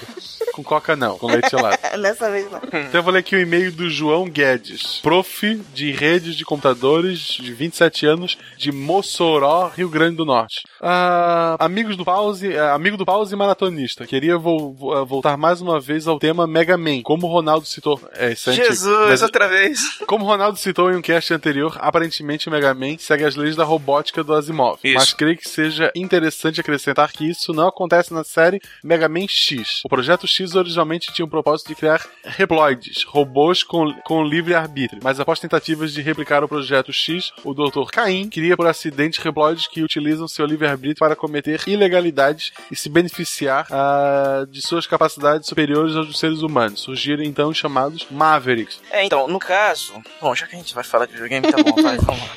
O. o quando. E a tá ronca. Manda mais um expresso.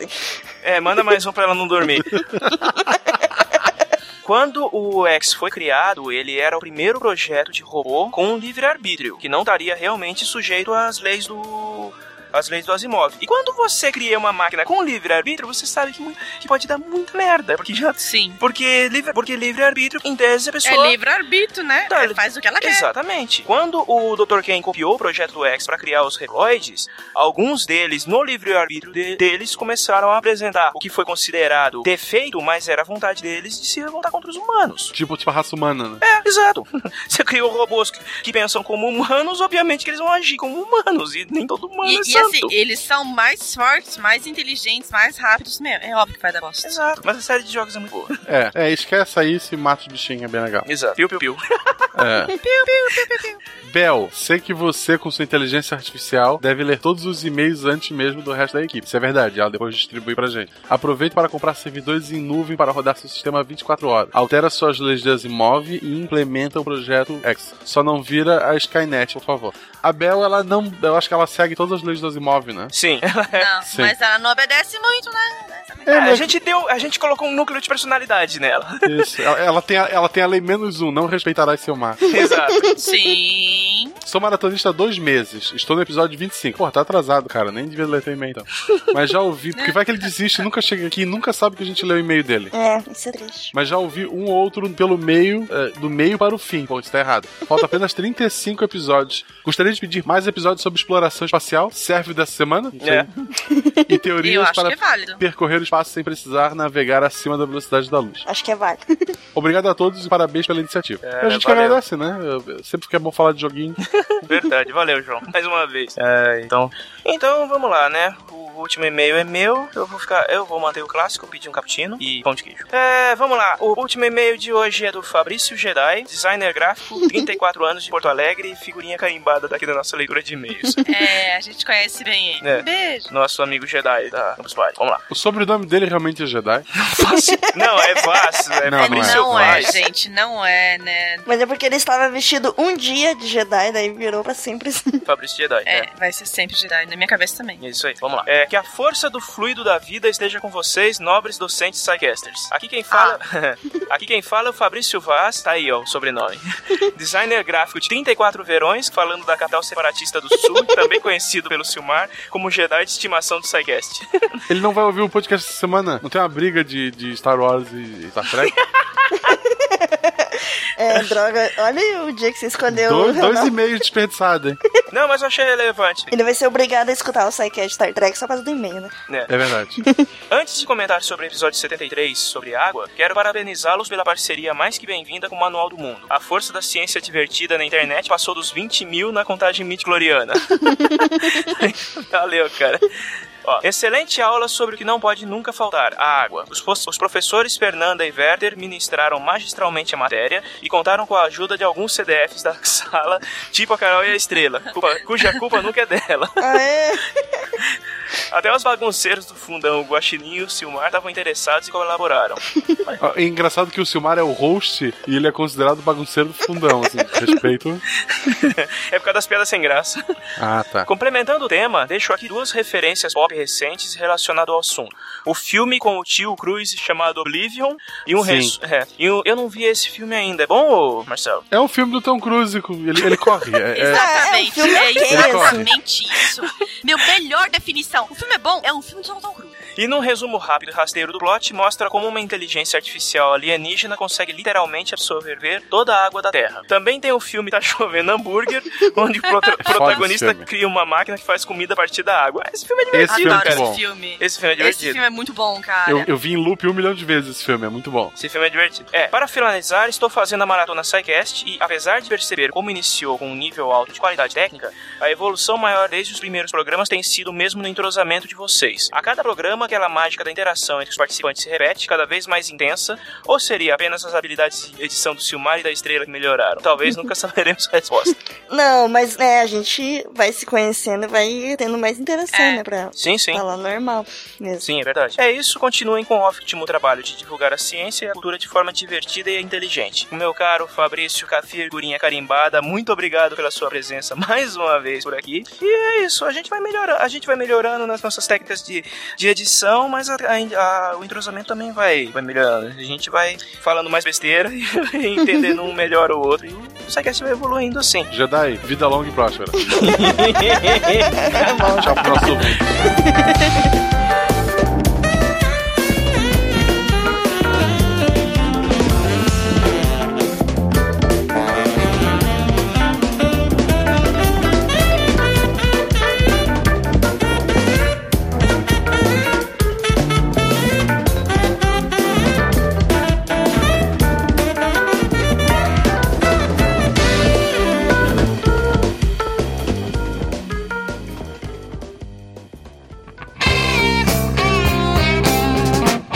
SciCast, porque a ciência tem que ser divertida.